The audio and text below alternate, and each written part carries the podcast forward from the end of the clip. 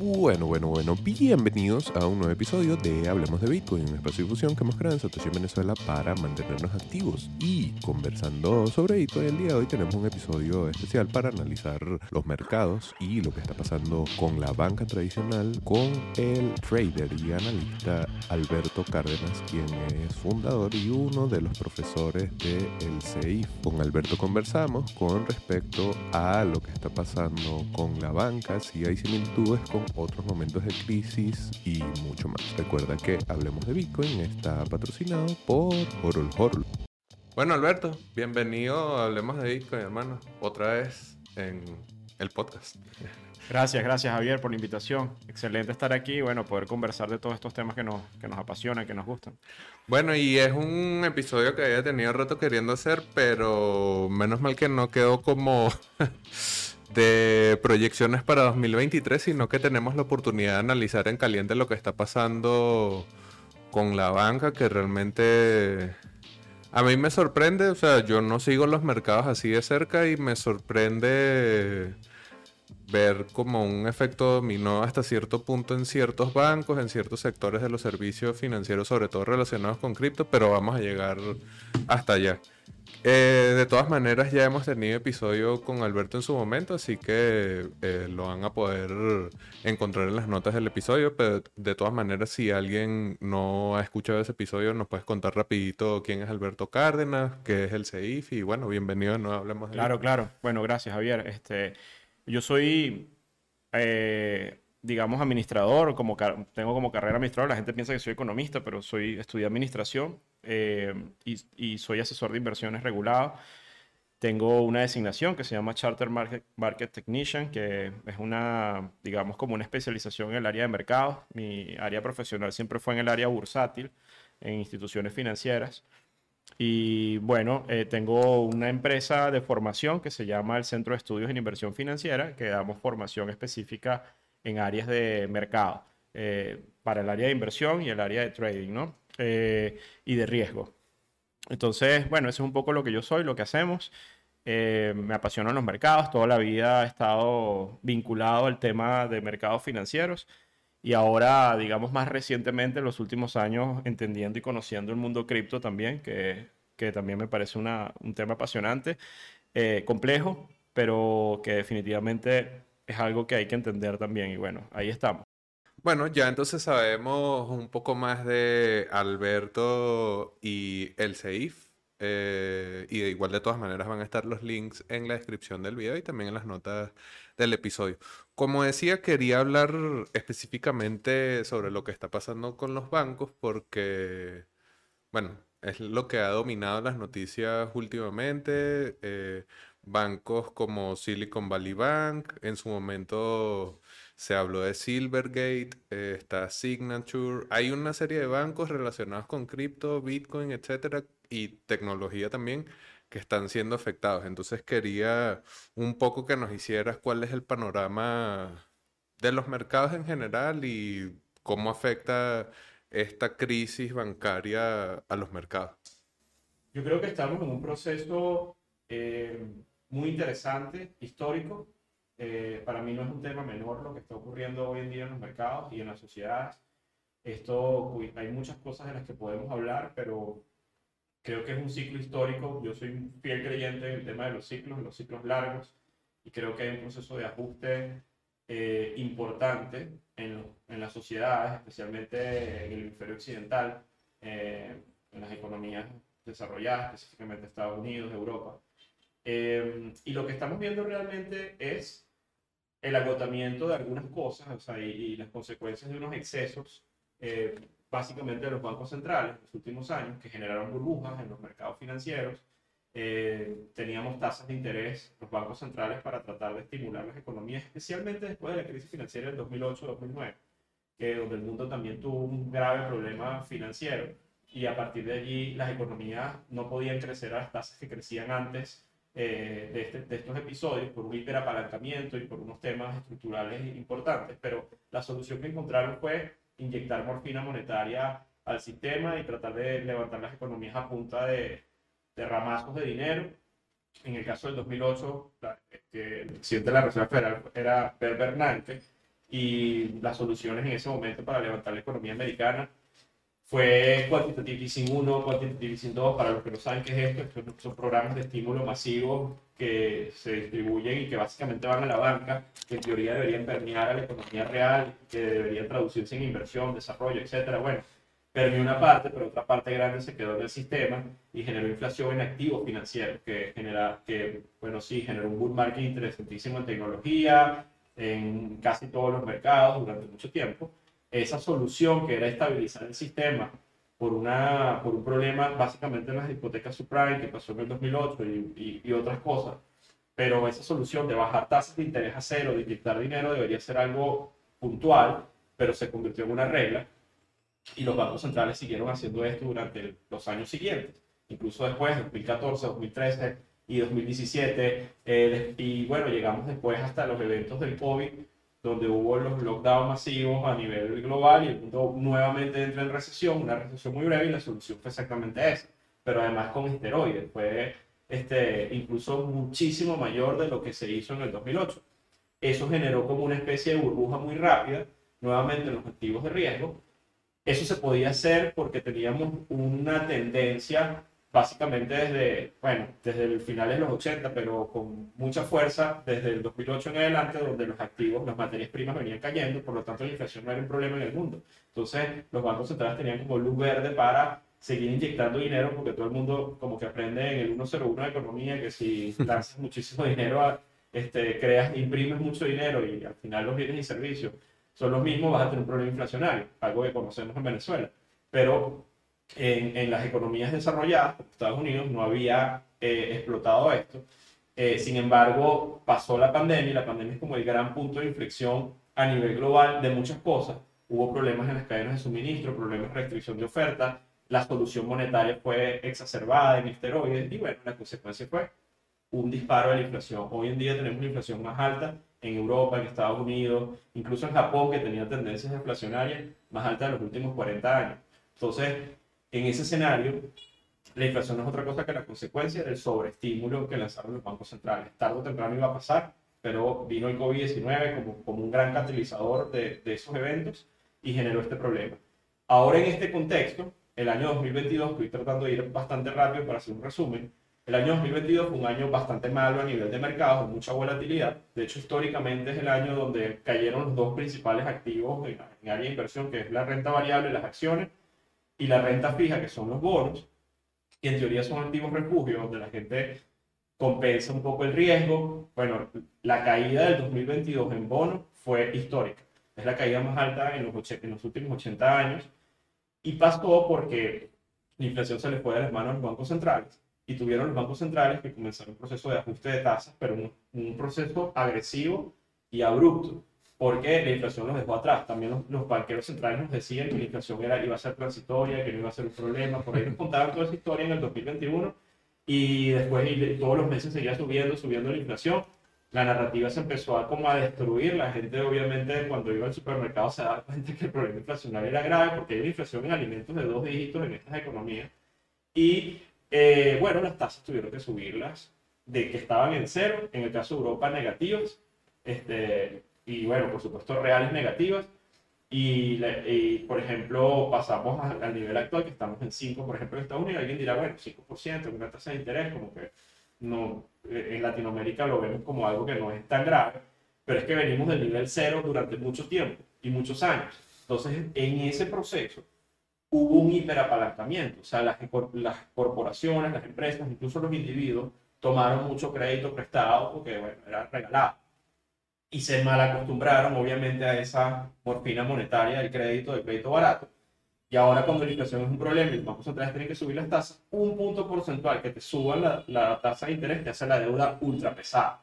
Entonces en ese contexto, la deuda se empezó a hacer pesada, se empezó a hacer pesada y, y, la verdad que yo también estoy sorprendido que, bueno, eso ya lo empezó a descontar el mercado en el 2022 con caídas, pero nada grave grave en el, nivel de bonos, a nivel de renta variable, pues caídas en los índices, ningún crash este, estrepitoso, pero arranca este 2023 con un problema que sí ya es de proporciones sí serias, que es que empezamos a ver problemas de liquidez en el sistema bancario americano.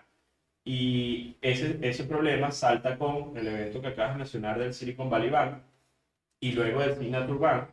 Antes un poquito con del Silvergate y bueno, ya veíamos eventos, pero, pero ya en el sistema financiero, en el corazón del sistema financiero americano, con un banco mediano, con activos de más de 250, 240 mil millones de dólares, estamos hablando de una cifra importante. Decía que era el 17 banco a nivel estadounidense y como 5 o 6 días antes había estado en la lista de Times de los mejores bancos del mundo. Típico, Buen timing.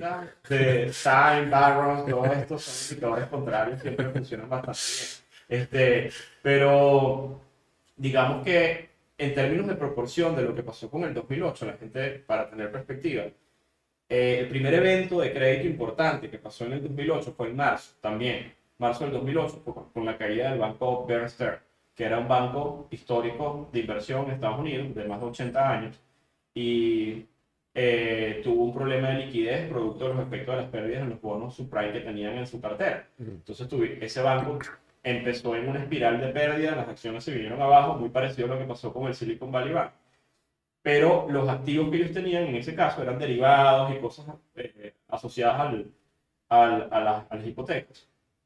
Y en ese momento eh, lo que ocurrió fue que tuvo que ser adquirido o rescatado por otro, por otro banco que fue JP Morgan en aquel momento. Y lo rescataron a un precio, la acción iba a pagar 2 dólares, pagaron 10, pero la cifra de rescate fue alrededor de los 30 mil millones. En esta oportunidad, con este banco mediano que es Silicon Valley Bank, el, el, banco no lo rescata, sino que rescatan a los ahorristas. Sí, este, porque los ahorristas estaban cubiertos nada más. El 98% de estos ahorristas no tenían cobertura del seguro de impago en el, caso de Estados Unidos. Y la cifra es de 220 mil millones esos, esos ahorristas. Entonces, las, y esto es un banco mediano. Entonces, cuando uno empieza a ver las cifras nominales y los cambios de proporción, el hecho de que este banco mediano ya sea tres veces más o cuatro veces más el monto de lo que eventualmente fue el primer evento de crédito en la historia del 2008, eh, nos hace ver de que la cosa es seria. Entonces, esto que pasó con el Silicon Valley Bank es porque básicamente la volatilidad en las tasas de interés generaron pérdidas en activos que eran 100% seguros, digamos, como los bonos eh, del gobierno que tenía el banco en, en su tesorería pero que son activos que se mueven producto del riesgo de tasas. Los bonos tienen su precio y sus tasas van a niveles inversos. Si las tasas suben, los precios de los bonos bajan. Y entonces este banco cometió un error de gestión de riesgo básico, que es que tenían títulos con vencimiento de largo plazo en sus carteras. Decían de alguna manera, bueno, son bonos del gobierno, qué sé yo, pero no al final un banco tiene necesidades de liquidez este, pero como las tasas las tuvieron de manera tan abrupta, sus bonos entraron en pérdida, había una pérdida no realizada, esto empezó a afectar los balances. Los ahorristas de alguna manera empezaron a darse cuenta de este tema, empezaron a pedir redención de, a sacar dinero. Y cuando eso pasa, obliga al banco. Entonces los, los ahorristas empezaron a pedir sus, sus, bueno, sus fondos y el banco se quedó sin liquidez y tenía que liquidar los bonos que tenía en su tesorería, pero con pérdida al empezar a liquidarlo, la pérdida se realiza y eso afecta sus balances, sus ratios de liquidez, toda una serie de cosas que hace que el banco sea intervenido.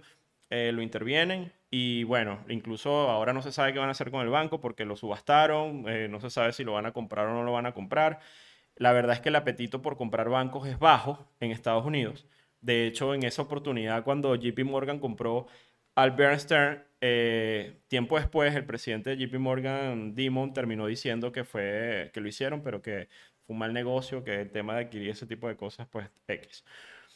Luego pasó lo de Signature Bank, que es el otro banco crypto friendly. Ahí también es sospechoso la idea de que estos son los dos bancos que están saltando. Eh, hay personas que he escuchado y, y sigo que son expertos en temas de riesgo bancario en Estados Unidos y la verdad es que ellos dicen que la mayoría de los bancos regionales y pequeños están sin cobertura o con muy poca cobertura para el riesgo de tasas. Este, o sea, saltaron estos dos, pero no son los únicos bancos que tienen problemas. Posiblemente hay, bueno, hay uno que es el First Republic, que está también ahí a toque de caramelo, que están algunos bancos tratando de rescatar. Entonces, este, este tema es grave porque hay un problema de liquidez que viene derivado de un activo que es libre de riesgo. O sea, no estamos hablando de derivados ni de cosas exóticas ni, ni cosas basuras, sino que la volatilidad en, la en las tasas ha sido tan alta que comprometió al sistema. Y comprometió al sistema de manera, no sabemos en qué proporción, porque esto está pasando en tiempo real. Una cosa allí, tú dirías que porque obviamente la gestión de las tasas de interés es algo que depende de la decisión de la Fed y de los demás bancos centrales, cómo se alinean con eso, pero que no se esperaban los efectos negativos que podría tener, que no sabían qué tan apalancada en cierto modo está la economía en... Por el lado de la Fed, yo, o sea, me imagino que obviamente tienen que saber cómo están las cosas. Eh, por el lado de los bancos, el riesgo de tasa es algo básico, o sea, en realidad lo deberían haber cubierto, aunque digamos que por el hecho de tener esto, hay muchas cosas extrañas que están pasando. O sea, yo diría, yo no me atrevería a decir que esto es 100% negligencia o que es una sorpresa para la Fed esto. Yo creo que hay algo de intencionalidad, hablándote honestamente, no sé cuál es el plan detrás, eh, pensando maquiavélicamente, pero hay personas que lo están elevando a esferas, están demandando al Senado, están diciendo cosas de, mira, están destruyendo la banca regional, por ejemplo, las medidas de auxilio que se están tomando, eh, este fondo de cobertura para los bancos especiales que surgió a partir de, la toma de control del Silicon Valley Bank, eh, lo que están haciendo es básicamente eh, cubriendo los depósitos de los grandes bancos, unos bancos que llaman de riesgo sistémico mayor, que son los bancos que no, too big to fail, o sea, los que no deberían caer nunca, un JP Morgan, un Goldman Sachs, un Citi, eh, los grandes. Estos bancos los están cubriendo 100% de los depósitos, pero los bancos regionales y comunitarios y tal, la Fed no está garantizando la cobertura de estos depósitos. ¿qué está pasando ahorita? La gente está sacando su plata de esos bancos y las está metiendo en estos bancos pero esto está generando un problema enorme en el sistema, primero porque drenas la liquidez de un poco de sitios que eventualmente esos bancos tienen más del 60% de la cartera de crédito, los regionales, los pequeños, los pequeños y medianos. Además tienen funciones en la economía real mucho más efectivas de las que eventualmente tienen estos bancos ultraconcentrados grandes que son más temas de más financieros. Pero ahí están generando un problema. Por otro lado, pasa algo interesante y es que hay una corrida subyacente bancaria eh, que viene ocurriendo ya, no es de ahorita, viene ocurriendo desde hace algunos meses porque al subir la tasa de interés en los bonos del gobierno americano, la curva también se invirtió, la curva de bonos, que para los que no entienden esto, un bono de largo plazo debería rendir, por decirles algo, un porcentaje, 5%, y los bonos de corto plazo usualmente rinden menos. Eso es una curva normal de, de tasas. Ahorita hay un fenómeno donde los bonos de corto plazo rinden más que los bonos de largo plazo. Eso es una curva invertida.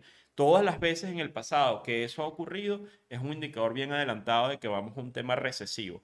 El mercado de bonos, que es un indicador de riesgo, lo que nos está diciendo es que en el corto plazo hay riesgo en el sistema. Hay más riesgo en el sistema de lo que puede venir dentro de dos o tres años. Eso que está pasando, por ejemplo, generó que si tú pones tu dinero en un bono del gobierno de corto plazo con vencimiento un año, te pagan hoy, por ejemplo, 5% anual, ¿no? Pero si tú lo metes en un plazo fijo que te ofrece el banco, a lo mejor te pagan 2,5 o 3. Entonces, el plazo fijo que te ofrece el banco, que es la tasa pasiva, está muy, muy por debajo de lo que te ofrece un bono asegurado por el gobierno. Entonces, desde el punto de vista de negocio, no generas incentivo para que la gente deje el dinero en el banco, sino que la gente dice, ¿sabes qué? Prefiero comprar un bono del gobierno. Por un lado, porque ganas más. Y segundo, cuando, y eso ya venía pasando, la gente estaba sacando la plata del banco, no sacándola, sino diciéndole, mira, yo no quiero tener mis ahorros ahí en esa cuenta corriente o en esa cuenta de ahorros, sino ni en tu plazo fijo, sino cómprame este bono y custodio en tal lado. Pero cuando tú haces eso, es como sacar la plata del banco. O sea, el banco no, tiene, no dispone de la liquidez de ese ahorrista para poder intermediar y prestar o hacer otras cosas. Entonces, eso ya viene ocurriendo, eso ha drenado liquidez por un lado a la banca. Ahora, cuando pasó este evento de riesgo donde toman Silicon Valley Bank, donde toman Signature y donde además está un debate de qué es lo que va a pasar con los bancos y todo esto, bueno, la gente con más razón ahora dice, ¿sabes qué? Yo no quiero tener mi plata en este banco regional donde no están garantizados los depósitos y esa pla- o lo saco y lo meto en un JP Morgan, pero tampoco ni siquiera quiero ese riesgo porque tiene muy reciente los eventos del 2008, sino que, ¿sabes qué? Yo prefiero comprar un bono del gobierno a corto plazo. Yo prefiero que mi riesgo de contraparte sea la Fed a que sea el banco tal. Entonces, si compras el bono y el banco quiebra, bueno, tú tienes tus bonos, porque eso es una custodia, o sea, ahí no va a pasar nada. Pero si tú tienes tu plata en ese banco y los depósitos no están garantizados y estás por arriba de los 250 mil dólares, en teoría que es la- el seguro de impago, no puedes perder tu dinero. Entonces, eso está generando una corrida en masa de salidas de dinero que se está regando en el sistema americano, que bueno, va a traer consecuencias, vamos a ver cómo lo pueden parar. Pero la solución al final mm, verdadera de ese riesgo sistémico es que las tasas bajen. Y las tasas no van a bajar ahorita de manera abrupta porque hay un problema inflacionario. Entonces, ay, estamos como en la trampa, o sea, en el, llegamos como al llegadero de, la- de los bancos centrales. O sea, ¿por qué suben las tasas? Porque hay un problema de inflación. Necesitas tener las tasas arriba para contraer la economía, enfriarlas, hacer que la inflación baje porque perdiste el control de, de los precios, que es uno de los mandatos de estabilidad monetaria. Eso va a traer un costo, sí, una recesión, pérdidas de empleo, algunas cosas, pero eso te va a calmar la estabilidad monetaria, haces un reset y vuelves a crecer luego. Pero si en el medio y de manera muy rápida, como está pasando ahorita, te salta el sistema financiero con una vulnerabilidad enorme, como pareciera que está, tienes un problema. Porque entonces ahí tienes que interrumpir, o tendrías que interrumpir e- eventualmente, o tienes que decidir qué haces. Sigo mi programa de ajuste de tasas para controlar esta varia- variable inflacionaria que se me fue de control y, bueno, llevar, llevarla a término sacrificando el sistema, o sea, porque al final este, van a haber otros bancos que van a saltar, van a haber otros problemas, ¿cómo lo rescato? ¿Cómo lo hago? Como esa pareciera que es la opción que decidieron, porque la Fed se reúne la semana que viene y tienen que decidir si siguen subiendo tasas.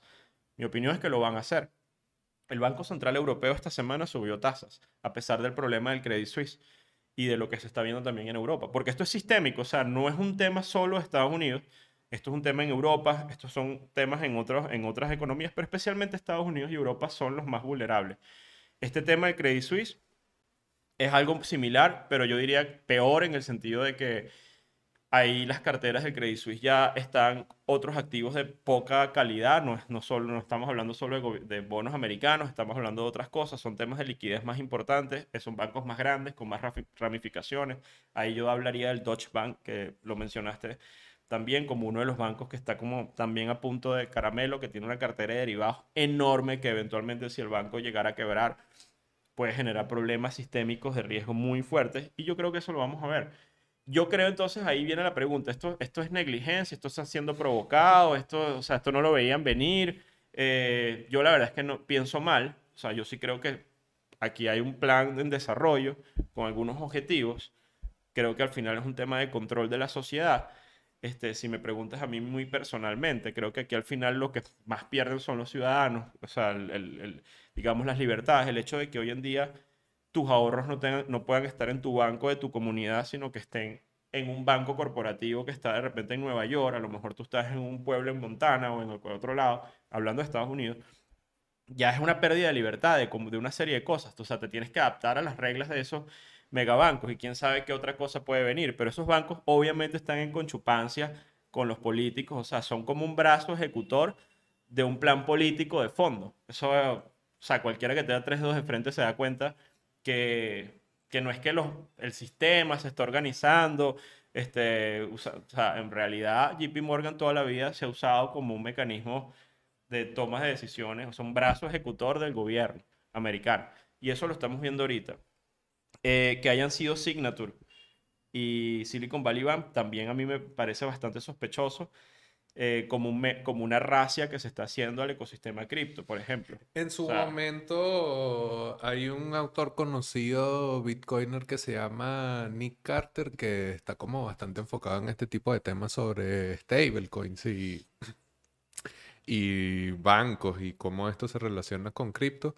Y él hablaba de cómo se, se podía ver una especie de operación choke point. ¿Sabes? En, por ahí en los 2000 que fue una operación contra bancos que estaban brindando servicios financieros a empresas que trabajaban con cannabis o de repente que trabajaban con servicios sexuales. Entonces, mm, quizás para nosotros no tiene una relación directa, pero a ojos de los centros de poder, pues cripto está bastante muy relacionado con esto y sobre todo en el caso de Silvergate, que era el que como que detonaba esta sospecha, era uno de los principales respaldos de USDC, que es una muy popular stablecoin, sobre todo en el mercado estadounidense. Sí. Entonces como que todo combinaba muy bien para uno pensar que efectivamente están aprovechando que tienen que echarse a pique un montón de bancos para, bueno, echarse a pique también los que... Correcto. Bueno, es que por, por eso te digo,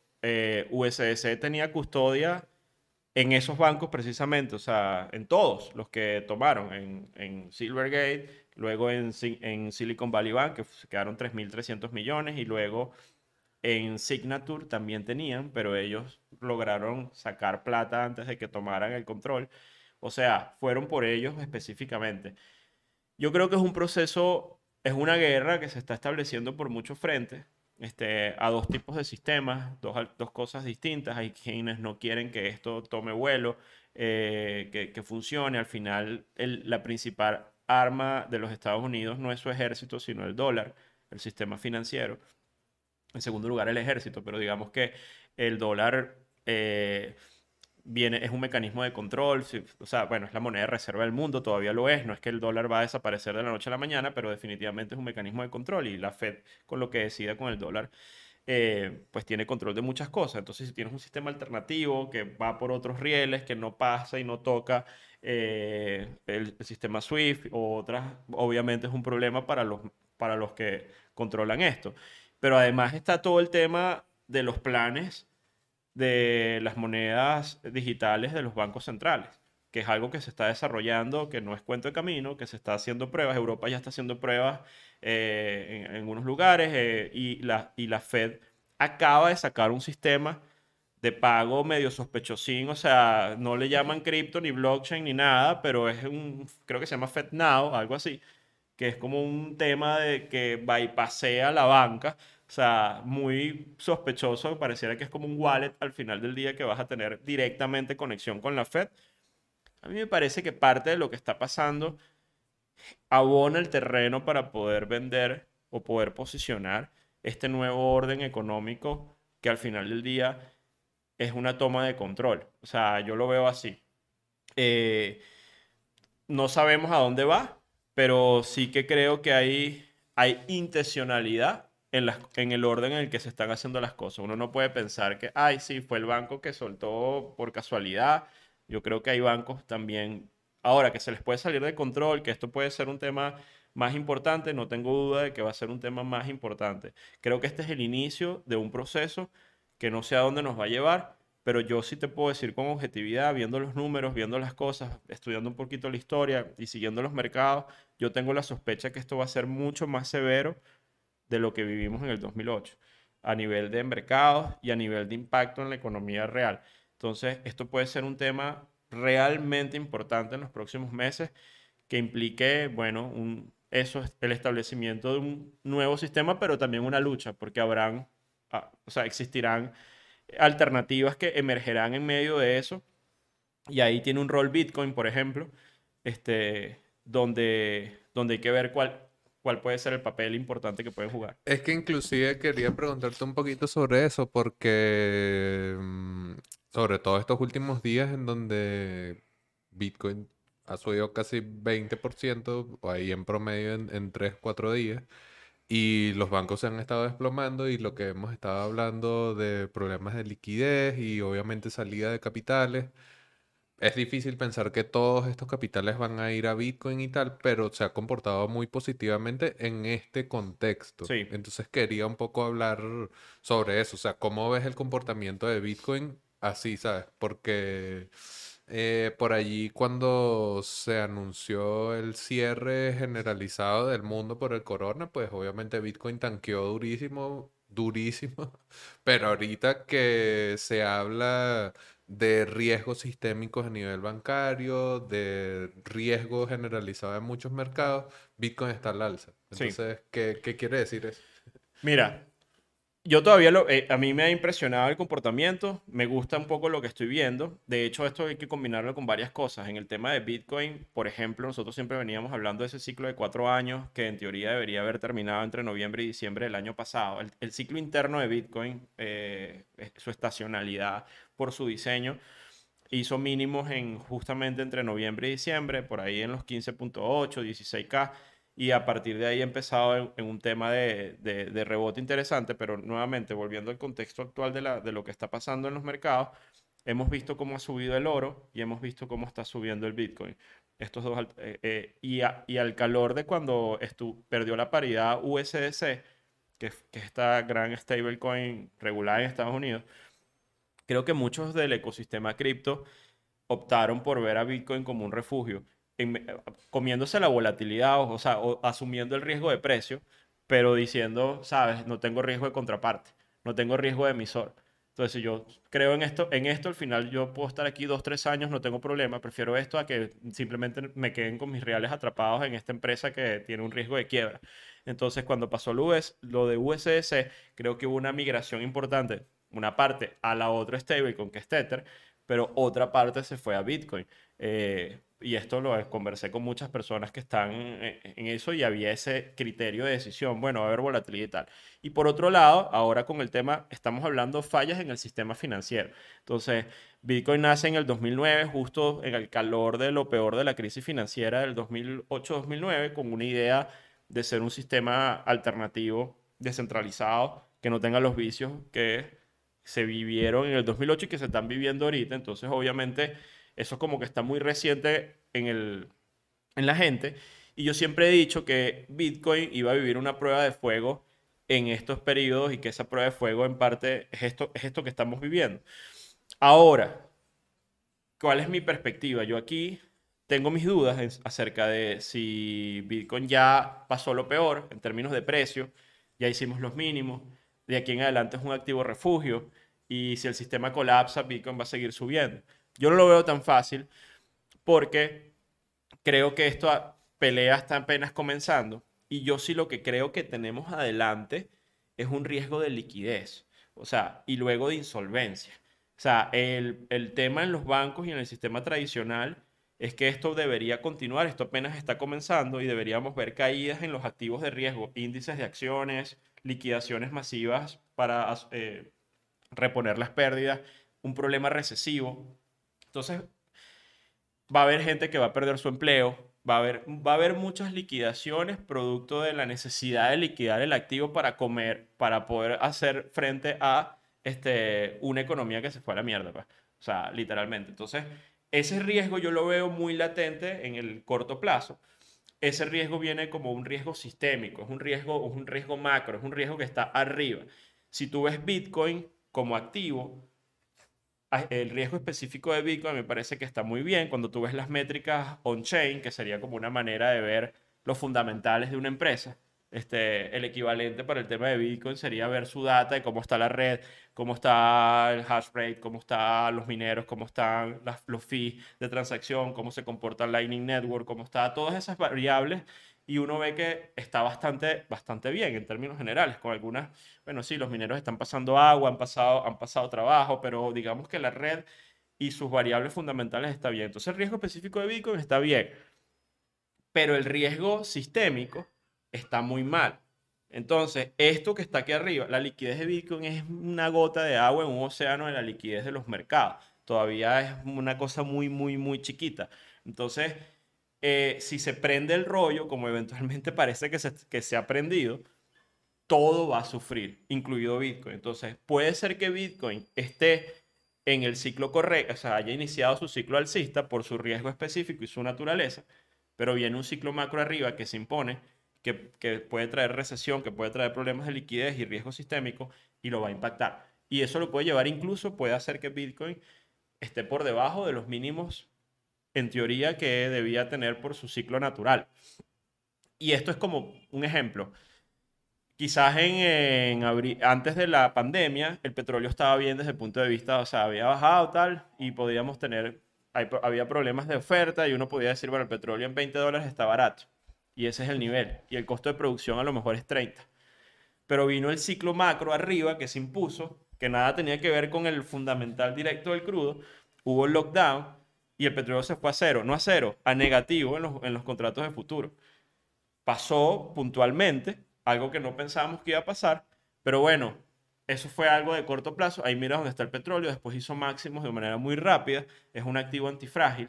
Yo creo que Bitcoin tiene propiedades de antifragilidad, o sea, pero ojo, eso no quiere decir que no pueda vivir, porque la antifragilidad al final lo que te dice es que no importa las volatilidades Se que vivas, te vas a recuperar. Es más, te hace más fuerte. Cuando Pero tienes no te de no volatilidad, una- pero no te dice que no vas a tener una volatilidad sabrosa.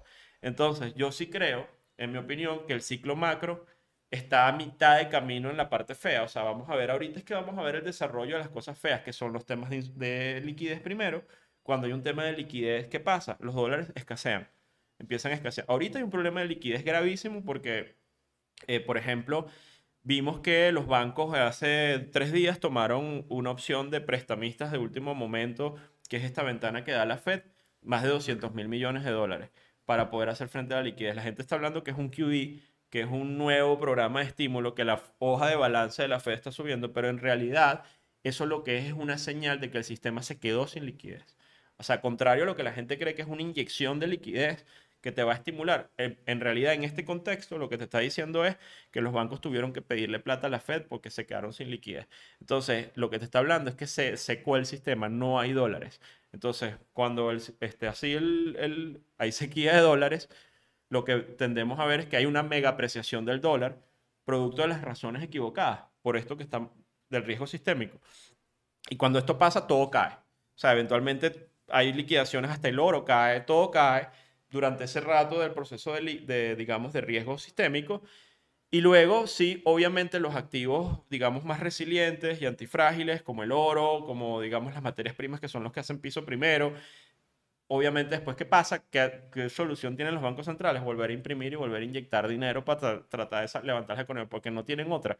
Entonces, en el futuro, no sabemos qué tan lejano, sí que vamos a ver nuevamente bajando las tasas, metiendo otra vez programas de estímulo. Obviamente ahí sí que va a haber un punto de inflexión, pero puede ser que eh, ese riesgo de liquidez haya tumbado los precios de todos los activos, incluido Bitcoin, y nos haya llevado a niveles más bajos de los mínimos que hicimos en noviembre porque se impuso el ciclo macro. Por supuesto que va a ser una oportunidad de compra muy interesante. Este, ya lo es en términos de precios actuales para los que tienen una perspectiva de mediano y largo plazo. Este, pero saber que estamos aquí y que todavía se está desarrollando el ciclo macro y que todavía le queda mucho camino, mucha tela que cortar a ese ciclo macro y estar en Bitcoin es saber o es- eh, hay que entender que desde aquí hacia abajo tú puedes perfectamente tener volatilidades del 60-70% en, en el precio y no va a pasar, o sea, no va a dejar de existir. Pero bueno, este, tú lo vas a sufrir en términos de tu, de tu capitalización de mercado en tu cuenta. Tienes que estar mentalmente preparado. Entonces tienes la opción de no estar, o sea, de irte a absolutamente liquidez en dólares, porque Bitcoin para mí todavía sigue siendo un activo de riesgo. Y te digo más, yo estoy siguiéndolo de cerca porque a mí me gustaría ver que todos estos rebotes de Bitcoin en este momento no hubiesen estado acompañados, por ejemplo, con rebotes en Ripple o Ethereum. Si necesitas comprar o vender Bitcoin, recuerda que puedes hacerlo sin entregar información personal a la plataforma que utilices. En este caso, puedes utilizar Horol Horol que funciona sin KYC y sin custodia. Puedes comprar o vender tu Bitcoin utilizando otras criptomonedas o cualquier moneda fiat que utilices. Así que recuerda que no necesitas entregar información personal para comprar o vender Bitcoin con Horol. HorolHorol.com. por decirte algo, pero los están, los están acompañando. Entonces, Bitcoin en realidad no está siendo un activo, digamos, en este momento no es un momento estelar de que digan, este es el, yo soy el que soy, este, sino que hay un flujo de dinero que está entrando allí, todavía no están en activos también Reason, como Ethereum, como Ripple o como otras cripto, y entonces, bueno, es un rebote cripto, lo que estamos viendo ahorita. Pero yo sí creo que en el hacia adelante ese rol va a cambiar Y sí creo que puede haber una función de refugio, porque para mí la, la única cripto o el único proyecto que tiene condiciones realmente para ofrecer un tema alternativo frente al sistema financiero, para mí es Bitcoin. O sea, eh, por su, para mí Ethereum es una es tecnología y tienes un riesgo de emisor muy grande que este, ojo que me parece interesante y todas las cosas que se pueden desarrollar, pero la naturaleza de Bitcoin es el banco descentralizado. O sea, eh, desde mi opinión. Entonces yo sí creo que mientras más merme y más golpes vengan en el sistema financiero, esto apenas está comenzando, la gente, por supuesto que va a empezar a pensar en el tema Bitcoin. Pero al mismo tiempo, los reguladores, que también son, están en control del sistema financiero, van a tener incentivos más grandes para atacar. O sea, que hay una guerra, hay una lucha que no va a terminar ahorita y que podemos ver prohibiciones, impuestos, eh, toda una serie de cosas que todavía yo creo que no hemos visto en las magnitudes que deberíamos ver que van a afectar el precio, eventualmente, de momento. Que mucha gente, cuando uno habla así de que Bitcoin no se ha enfrentado todavía a los jefes grandes, dicen como que no, claro, igual va a sobrevivir, ya ganamos y tal, coño. No sé, o sea, en un escenario en donde realmente sea incómodo, ¿sabes? Como que, mira, Bitcoin es incómodo a los plan final que tiene la Fed o que tienen los bancos centrales en general, porque como hemos discutido ya, eh, están en conexión, están trabajando en conjunto, se reúnen, hablan de sus proyectos de CBDC, comparan eh, resultados de sus pilotos, entonces como pensar que todo va a ser siempre así, podcast y Twitter y Telegram. No, no, la, tengo la guerra dura viene ahorita. O sea, para mí la prueba de fuego ya comenzó, pero va a ser extendida, es una guerra. Y es una guerra de sistema contra sistema. Y Bitcoin, la verdad es que es una cosa muy chiquita en términos de lo que es todo el otro sistema. Pero eso les da ventajas también de antifragilidad, o sea, digamos, el riesgo sistémico es mucho menor. Eh, va a ser como algo raro ahí que puede sobrevivir todo un, un tema. Es difícil imaginarlo hasta dónde puede escalar esto, pero al final la alternativa que claro que ellos van a vender como solución son los proyectos emitidos por ellos de los bancos centrales. Y eh, esa va a ser obviamente la... Y Bitcoin va a quedar como un competidor allí, como algo diferente, pero que yo creo que cuando esto sea, vendan esa solución, es muy difícil no vender eh, intrínsecamente la idea de Bitcoin. Pues, o sea, ¿cómo vendes tú eso? Sin estar hablando de propiedades que ya tiene Bitcoin. O sea, porque al final ellos están emulando un poco esto, pero sin tener, siendo lo mismo al final, porque este, teniendo el acceso a, a estas monedas controladas por, por el Estado, bueno, al final no estás haciendo nada, este, prácticamente tenemos el mismo sistema, que no vas a tener los mismos tiempos en validar transacciones y que pues, bueno, ok, pero vas a, vas a perder más control, incluso más del que puedes tener hoy porque bueno, hemos visto ejemplos de proyectos que hay como monedas que tienen fechas de vencimiento, que pueden incentivar el gasto en algún momento. La idea de hacer que eh, tantas cosas que se pueden hacer con contratos inteligentes o con tecnología. Entonces, Bitcoin va a quedar como algo, eh, en mi opinión, eh, digamos, raro, como una materia prima allí, este, bueno, sí, como el oro digital como el oro digital. ¿Sabes que Yo puse en Twitter para que los eh, quienes nos escuchan o que vayan pendientes de escuchar el episodio nos dejaran algunas preguntas. Entonces, bueno, vamos a, mostrar algunas allí. Claro. Eh, ¿Por qué se generaría desconfianza y pánico si el Banco Central Europeo no sube tasas un poco más? Me imagino que esta fue antes de que se subieran las tasas, pero ¿por qué si no lo hubiesen hecho hubiese generado miedo? Eso, eso queda latente para la Fed, por ejemplo, que tienen la reunión ahorita la semana que viene. Imaginémonos que la semana que viene Powell llega y dice, ¿saben qué? No vamos a subir tasas. O sea, sí puede generar pánico o puede generar un tema porque es un reconocimiento real de que el problema es demasiado grave en el sistema en estas alturas que no les permite seguir el plan que habían vendido durante todo este tiempo y se van a jugar su credibilidad. O sea, porque Powell lo que vino, el presidente de la Fed lo que viene contando es que ellos tienen que seguir subiendo las tasas porque el objetivo de la inflación tiene que llegar al 2%. La inflación hoy por hoy es 6, hay quien dice que es más, pero digamos que las cifras oficiales son 6. Y hay un gap enorme entre 6 y 2% llegar ahí requiere tener unas tasas altas durante bastante tiempo para que la inflación caiga. Y si Powell viene y dice, no, ahora no vamos a seguir subiendo tasas, sino que tal, porque es un reconocimiento de que hay problemas graves y eso puede generar, puede generar más pánico. Yo creo que el pánico ya está. O sea, yo creo que ya el temor de que hay problemas está con todos los eventos que han pasado. Creo que lo que va a hacer la Fed es no, como ya está, no perder la credibilidad, tratar de atajar los riesgos específicos que hay como puedan. Yo creo que igual va a ser un tema complicado, pero digamos que lo están haciendo. Y seguir con su plan, no subir 50 puntos, sino 25, quedarse allí. Miren, subimos 25 con el plan para que... Y bueno, y por otro lado, subyacentemente, tratar de meter plata para rescatar los bancos, como lo estamos viendo con las hojas de balance y con los préstamos que están dando de último momento a los bancos, pero sí subir las tasas. Esto nos pone en un escenario de trampa, de, o sea, al final no sabemos a dónde vamos, lo que sí sabemos es que posiblemente la, la Fed están con las, o los bancos centrales tienen las manos amarradas por el tema inflacionario y de credibilidad, y tienes un sistema financiero vulnerable, hiperapalancado de años, que necesita ser atendido o drenado o no sé qué es lo que va a pasar, pero creo que vamos, sin duda alguna, vamos a seguir viendo eventos de crédito, porque las tasas no van a bajar abruptamente, en mi opinión. Este, no, es que mañana Powell va a decir, miren, está la tasa en 5, la vamos a bajar otra vez a 1. O sea, eso no va a pasar.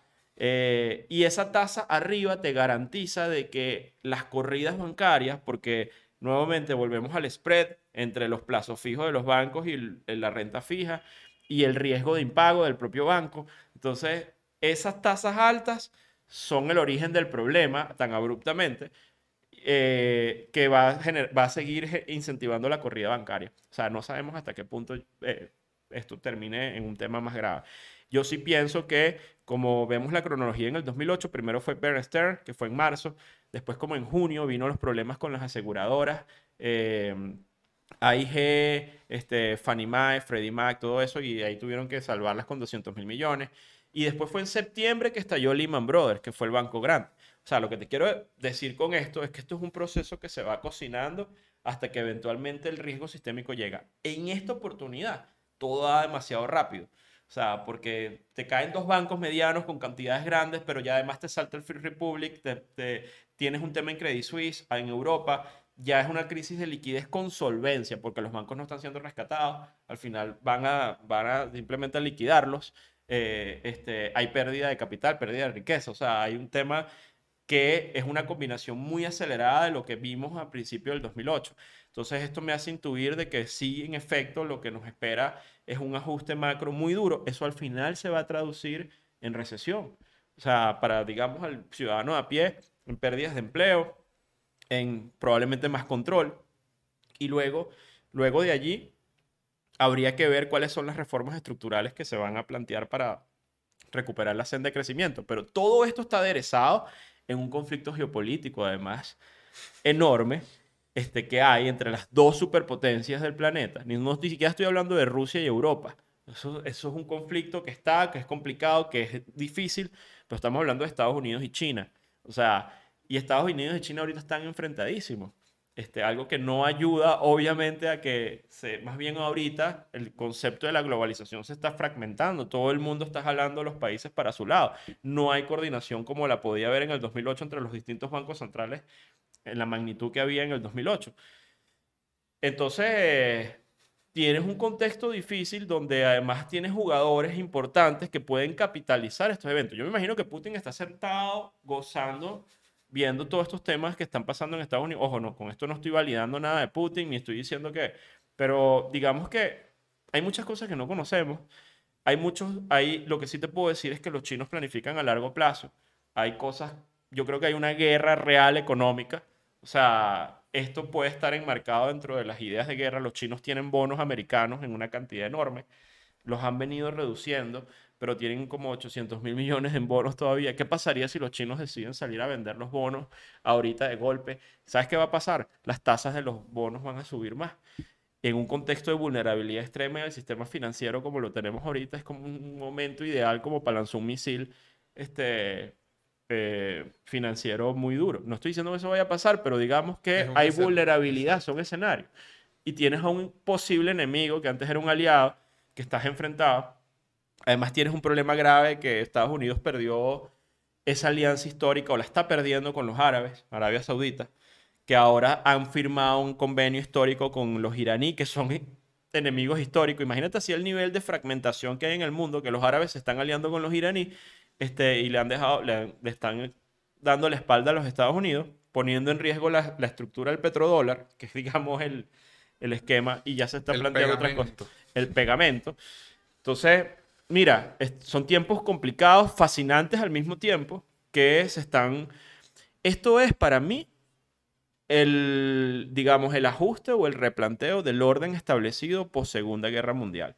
O sea, de, de tanto en tanto, cada 90 años el mundo se mete en un desbarajuste y reajusta las cosas. El último lo tuvimos con la Segunda Guerra Mundial y esos acuerdos que vinieron después le permitieron a Estados Unidos y a, y a, Europa, pero más que todo a Estados Unidos, capitalizar una senda de crecimiento enorme e importantísima, pero luego esos tienen, digamos, esos ciclos tienen, están limitados por muchas cosas, incluso por excesos, pérdidas, desvíos incluso en los liderazgos. Y Estados Unidos para mí está en declive desde el, no desde ahorita, del año 2000, desde el punto de vista del ciclo. Eh, creo que el 11 de septiembre fue un punto de inflexión importante. Eh, y ha perdido liderazgos a nivel geopolítico y una serie de cosas que están capitalizando a otros, como, como el caso de China. Eh, entonces, estamos en un contexto donde muchas cosas se están replanteando. El caso de Estados Unidos, ahorita Biden, por ejemplo, tiene una, una popularidad muy baja. Yo creo que vamos a un tema importante de conflicto interno político y social en Estados Unidos, eh, sobre todo a la, luz de las elecciones que vienen en el 2024. Eh, entonces, este tema bancario, de liquidez, de problema económico, pasa en un momento también muy delicado de político y social en Estados Unidos, donde además hay mucha polarización, hay temas de, violencia que le hemos visto crecer en los, últimos, eh, en los últimos años.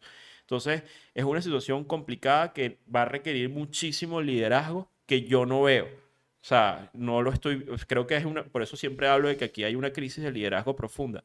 Eh, y, eso al final termina generando inestabilidad social que luego genera como los resets, o sea, las guerras, las guerras internas, las cosas, y al final de ahí surgen nuevos pactos sociales o nuevos órdenes que no sabemos de qué magnitud naturaleza van a ser, pero pareciera que van a venir, van a venir en los próximos años.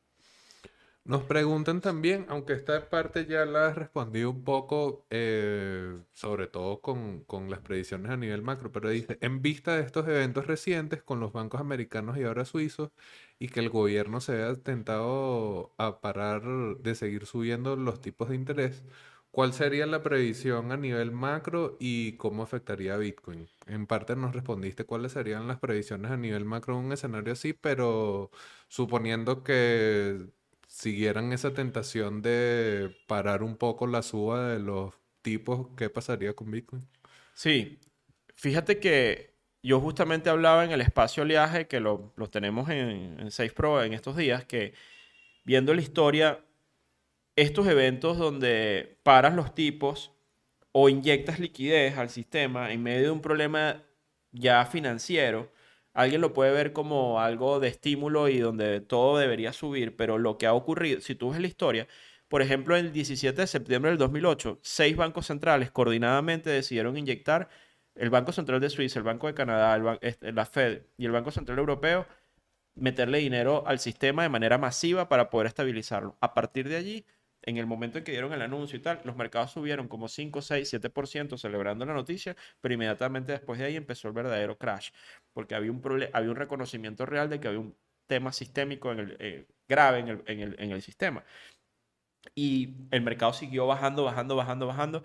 De hecho, las peores caídas en los mercados ocurren solo después de que hay pivoteos de los bancos centrales. O sea, cuando la Fed decide bajar tasas es porque reconocen que las cosas están muy mal y la, recesión la tenemos ahí. Entonces, ahí hay un proceso de deterioro. Es decir, alguien que esté pensando que el hecho de bajar tasas o inyectar dinero va a ser un driver importante para que suba, entiendan que en el pasado no ha sido así y sobre todo en este contexto. Así que eso más bien es una gran bandera roja para saber de que hay un reconocimiento que lo peor está por venir en términos de riesgo y que sí, que sí que estamos cerca, más cerca de lo que puede ser salir del problema porque ya hay relajamiento y una serie de cosas, pero ahí es donde se pone fea la cosa. O sea, saber que viene la volatilidad, vienen las caídas y después, eventualmente, es que podemos tener un proceso de subida. Yo creo que la segunda parte del tema macro viene ahorita.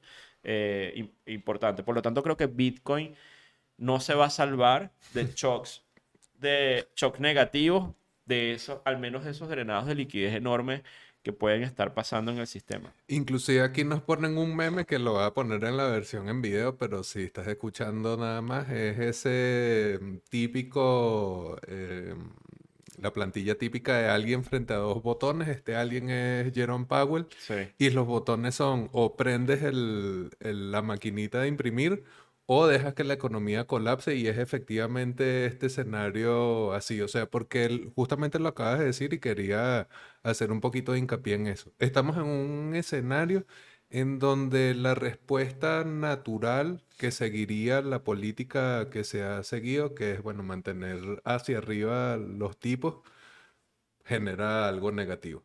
Pero reconocer de cierto modo, o no decirlo propiamente, sino reconocerlo solamente con detener la suba de las tasas, entonces también es negativo. O sea que no hay como Estás un entrampado.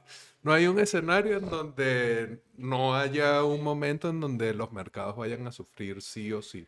Yo creo que en este contexto de entrampamiento, al final, iba a decir un dicho muy feo venezolano, pero alguien, alguien va a echar sangre.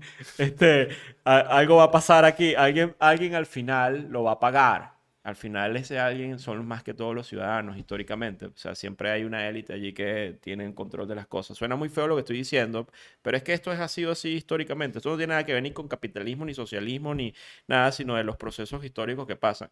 Y ahorita, para mí, lo que viene es que las soluciones no son fáciles, son, llegamos a un punto enorme. Yo creo, mira, al final del día, los bancos centrales, a pesar de que nos vendan la idea de que ellos quieren que la inflación vaya para abajo, tal, no sé qué, la deuda es tan grande que ellos van a necesitar una era inflacionaria para poder licuar la deuda en el tiempo, que la licúas en parte con el tema de inflación. Entonces, yo creo que sí, con todo esto vamos a ver una reducción de la inflación por la recesión que viene y todas estas cosas, pero vamos a ir a una meseta, una nueva meseta inflacionaria y rápidamente, cuando un banco central se le ocurra de verdad meter estímulo para hacer crecer la economía, la inflación va a saltar de una manera muy abrupta, este, no como lo había hecho antes, porque hay escasez de producto, porque hay problemas en las cadenas de suministro, porque hay unos enfrentamientos entre productores y, e importantes que tienen control de las materias primas, porque hay un OPEP que está controlando precios, porque ahí tienes un contexto inflacionario. Este, una recesión te controla la inflación de momento, pero eventualmente cuando los bancos centrales pongan la receta para volver a estimular las economías, que lo único que saben hacer es reducir las tasas y meter inyección de dinero inorgánico, la inflación que va a venir va a ser otra vez muy fuerte. Y allí, ahí en ese momento, es donde yo veo un rol protagónico en las materias primas y también en Bitcoin, por ejemplo, como una cobertura frente a un sistema que lo que vamos es a una era inflacionaria y buscan licuar deuda y está craqueado ya, o sea, tiene problemas eh, internos difíciles. Creo que Bitcoin puede tener, a la par del oro y a la par de otras cosas, eh, un rol protagónico importantísimo. Yo desde la perspectiva de largo plazo, soy súper bullish en Bitcoin, viéndolo como una materia prima digital, como lo estoy en petróleo, como lo estoy en oro, como lo estoy en este tipo de cosas que, que yo sin duda creo que van a tener unos años de crecimiento muy fuertes, pero hago la salvedad, este 2023 puede ser de ajustes importantes, pero serán unas oportunidades de compra muy, muy interesantes. Nos preguntan también qué, qué escenario necesita Bitcoin en el mercado tradicional y la banca para que éste sea afectado y baje a los 12K.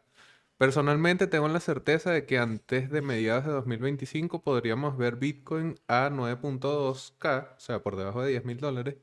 Y creo que lo peor está por venir en todos los mercados. Más o menos en síntesis, en sintonía con lo que nos estás diciendo, pero si pudieses ver un escenario en donde Bitcoin esté por debajo inclusive de este eh, bajo que hicimos en Sí. noviembre de 15K, o sea que nos preguntan precios de 12 e Sí. inclusive por debajo de 10K, ¿qué estaría pasando en el mundo en donde... Yo personalmente sí lo veo. Yo sí creo, a diferencia, nuevamente, creo que esta etapa del ciclo de Bitcoin y de las cripto es inédita. Es- son activos nuevos. Empezó a cotizar a partir de 2009, 2010, llegó a tener algo de liquidez Bitcoin. Después de, después de haber pasado lo peor de la crisis financiera, aparece Bitcoin. Bitcoin no ha vivido una gran crisis, solo la del COVID-19 como, como evento importante y lo afectó. Pero bueno, ahí está, este, como afectó a todo el resto de activos. Pero esto que vamos a vivir, yo creo que no la peor parte, como lo dijo la persona, creo que fue Gino que, que escribió, este, yo estoy de acuerdo con él, no lo hemos visto. ¿Qué vamos a ver? Posiblemente riesgos de liquidez nuevamente, más bancos, más problemas con el sistema, eh, temas de, ya empezamos a ver cómo las tasas de desempleo empiezan a subir, problemas para controlar la inflación bajando, pero sí, y los precios de los commodities bajando. Eh, nuevamente, un tema recesivo. Para salir de la recesión en algún momento los bancos centrales tendrán que hacer algún tipo de medidas de estímulo. Pero en medio de eso yo veo un conflicto geopolítico veo un tema de otros jugadores tratando de posicionar otros sistemas también alternativos financieros. Por ejemplo, está pasando con el tema de Rusia, las sanciones, el petróleo que se está negociando, que está negociando Rusia, lo está negociando en rublos, lo está negociando en yuanes, los chinos están funcionando como un puente para, para tradear esos commodities.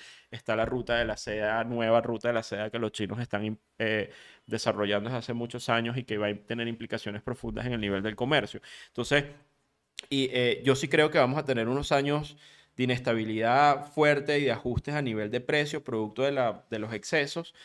Em, y definitivamente creo que, nuevamente, Bitcoin a nivel técnico también ha hecho cosas que no había hecho en los ciclos anteriores. Por ejemplo, eh, rompió el máximo del ciclo de la subida anterior, rompió las medias de 200 de manera mucho más profunda, eh, no ha corregido en términos nominales lo que ha corregido en ciclos anteriores, con un ciclo macro en contra, o sea, porque llegó a 15.6K, pero ni siquiera eso es tan profundo, pudo haber ido más abajo en términos de lo que ha sido correcciones en el pasado. Eh, yo creo que viene oferta también por algunas cosas puntuales en el ecosistema cripto, por ejemplo, las redenciones que vienen por, por el tema del, de MacGox y de todas estas cosas que pueden salir, a venir en un momento además crítico de mercado, porque por ahí leí que pueden venir en octubre. Entonces, eh, sí creo que hay elementos de riesgo que pueden llevar el precio a niveles de, incluso por debajo de los 10K, pero va a pasar ahí, pero también todo lo demás va a estar en la mierda. O sea, esto es la verdad. O sea, vamos a ver también, yo veo en la renta variable un potencial de caída todavía muy grande. Me van a decir apocalíptico, pero eventualmente es que los niveles de inflada fue muy, muy fuertes. Quizás en los bonos no tanto, son activos distintos, ya esa caída muy, muy fuerte lo tuvimos acá. Hay un escenario de riesgo que tenemos a la vuelta de la esquina en Estados Unidos, que es el, su techo de la deuda. Sea, Estados Unidos tiene que elevar el techo de la deuda y tienen que ponerse de acuerdo republicanos y demócratas para hacer eso. Con este clima de polarización y de enfrentamiento, yo veo ahí una pelea asegurada donde no va a haber, la negociación no va a ser fácil y probablemente se extienda ese periodo de acuerdos y eso genera una crisis de deuda interna como se vivió en el 2011. Eso puede llevar a Estados Unidos a que le rebajen la calificación de riesgo y eso obviamente puede subir más las tasas. En un sistema de vulnerabilidad en el sistema donde está, está están hiperapalancados y están expuestos a bonos que son de mucha calidad, pero que están sufriendo pérdidas importantes y que pueden sufrir más, producto de esta...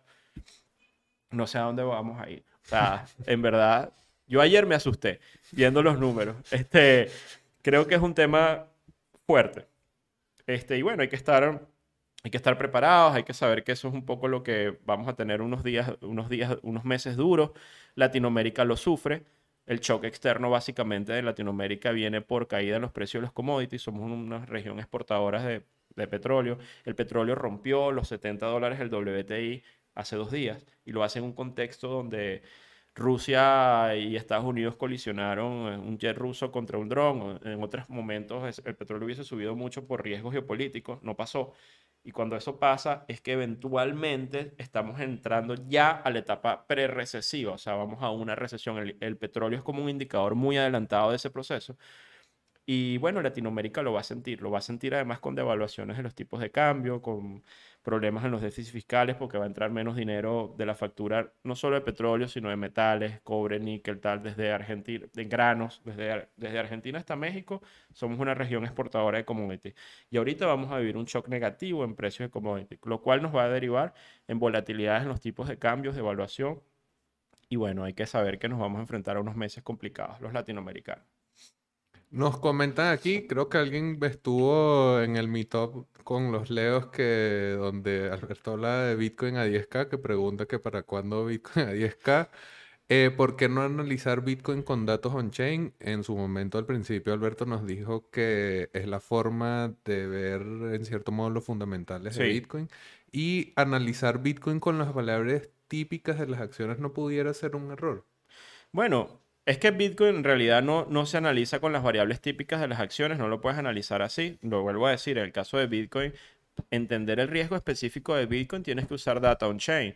Tienes que ver de que es tecnología, pero también es la red. Tienes que ver un poco el estado de las wallets, la red, el procesamiento de pagos, los fees, y compararlos con el ecosistema, cómo están otras blockchain, por ejemplo, cómo están los fees de Bitcoin con Ethereum o tal, tal, o sea, un poco para ver la salud específica del activo. Eso lo hace uno y es lo que es lo correcto.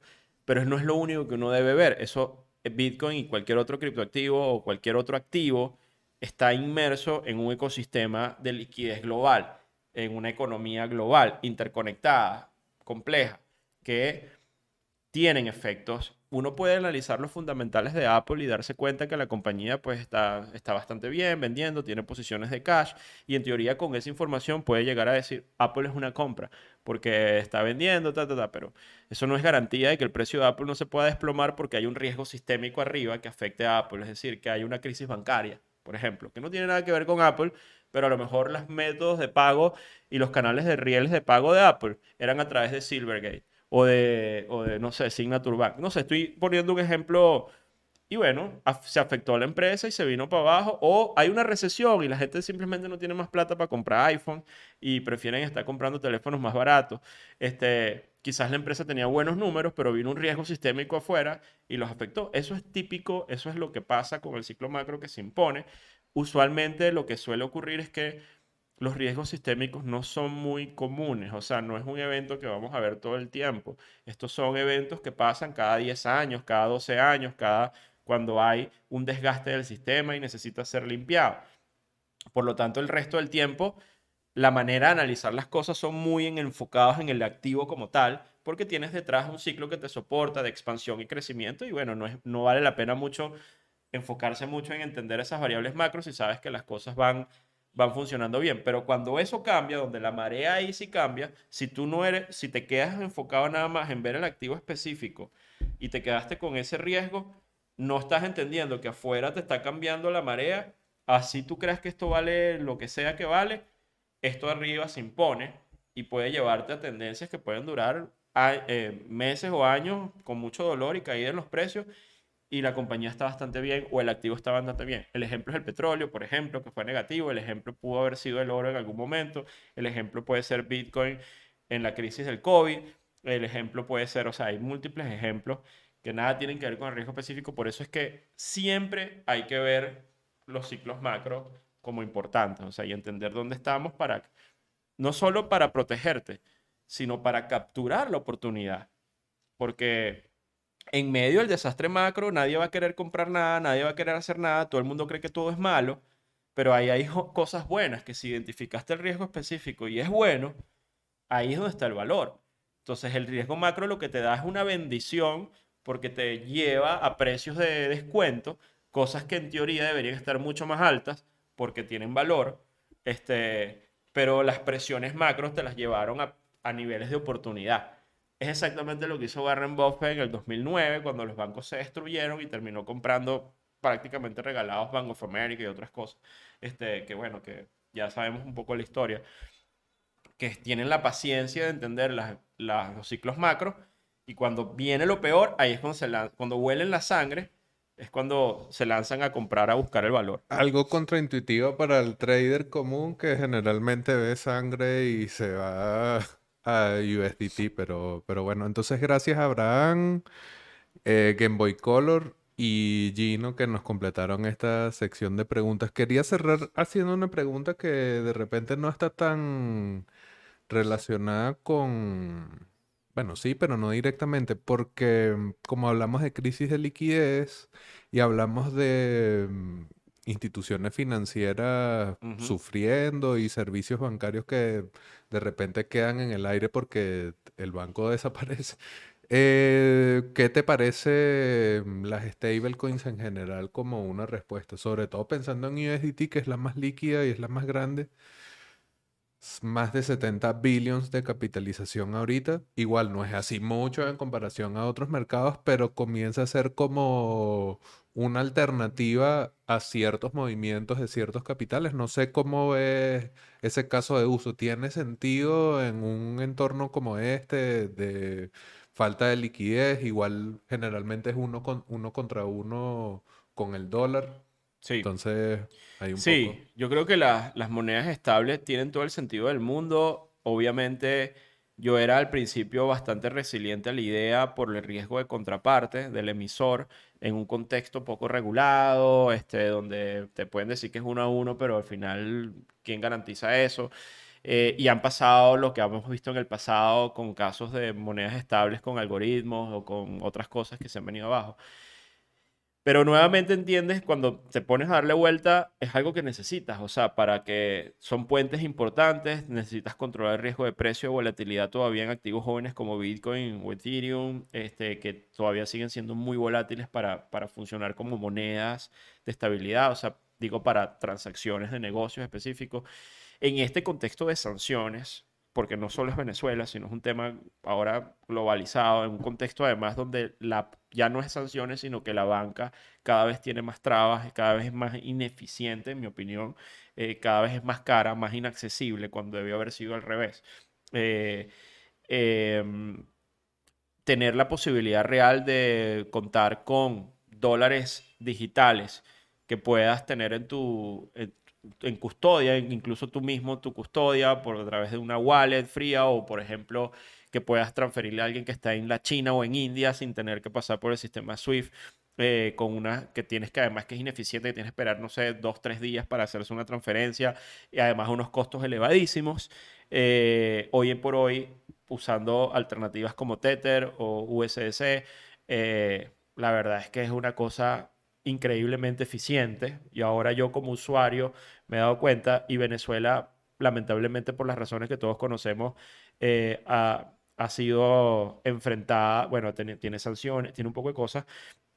Y aquí Tether tiene un caso de uso muy real, o sea, hay compañías reales que no es que están lavando dinero ni nada de estas cosas, sino que tienen que sobrevivir eh, y usar sus mecanismos de, de pago para poder pagar a proveedores, recibir pagos también y están usando Tether, están usando eh, las stablecoin para poder llevar a cabo sus operaciones. Y yo realmente lo veo de cerca que el, digamos, la alternativa de uso es real.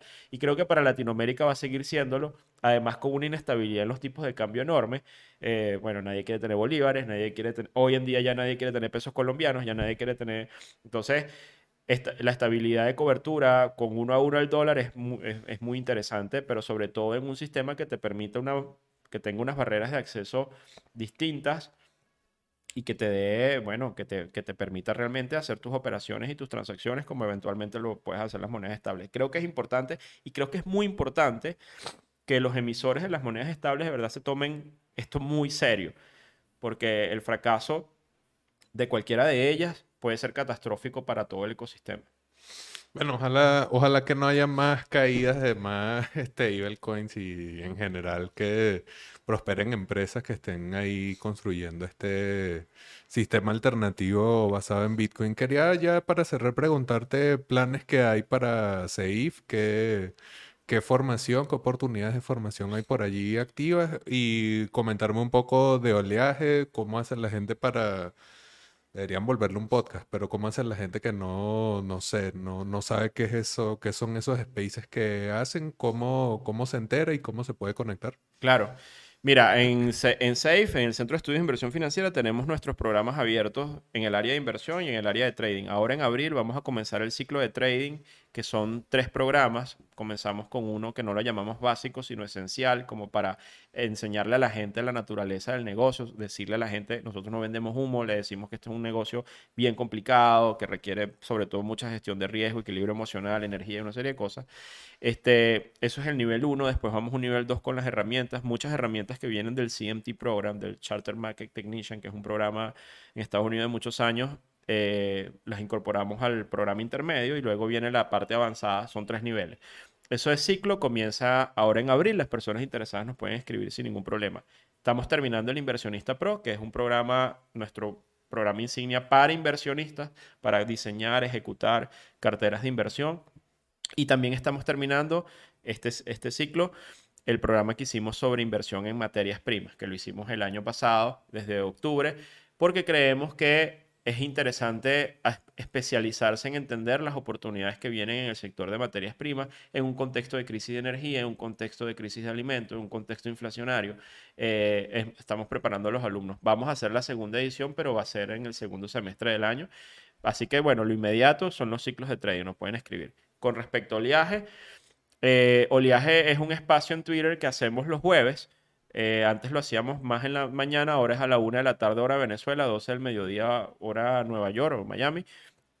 Eso lo hacemos para comentar la realidad de los mercados semana a semana. Y los que no pueden conectarse, el espacio queda grabado, lo pueden buscar en nuestro timeline, pero también lo estamos descargando y lo tenemos en el canal de YouTube de Safe. Así que pueden escuchar los episodios en el canal de YouTube si no están conectados en vivo cada uno de los episodios. Con un poquito de tiempo se los, los bajamos, lo que nos permite Twitter bajar, la, eh, bajar los audios y los episodios de las últimas dos semanas lo pueden escuchar en el, en el YouTube, en nuestro canal de Safe, pero también lo pueden escuchar en nuestro timeline. Y bueno, ahí Javier, te voy a invitar para un próximo oleaje cuando tú puedas para hablar más de estos temas cripto y específicamente de Bitcoin, que tú eres un conocedor del tema. Y la verdad es que hoy últimamente lo hemos hecho donde yo tengo una participación yo solo como un monólogo, pero eh, siempre tenemos un invitado, alguien experto en un área en esos espacios para hablar, debatir, entender un poco las visiones que pueden tener otras personas acerca de los mercados y eso es un poco lo que queremos hacer con ese espacio. Bueno, ya saben que Twitter no es solamente para el cheat post, también tienen oportunidad de aprender y bueno, también analizar los mercados allí con Alberto y la gente de Safe. Van a estar las eh, redes sociales de Safe y de Alberto en la descripción y las notas del episodio. Así que bueno, muchas gracias Alberto por tu tiempo. Buena actualización del episodio anterior.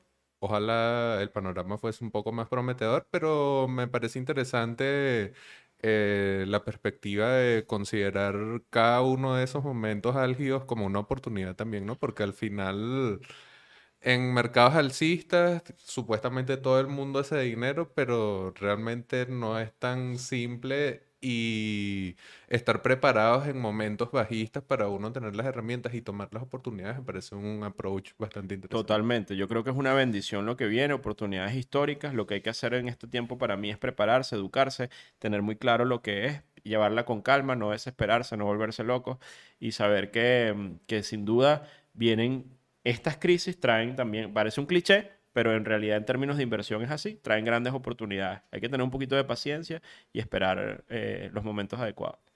Bueno, excelente. Recuerden que Hablemos de Bitcoin es patrocinado por Horror Horror.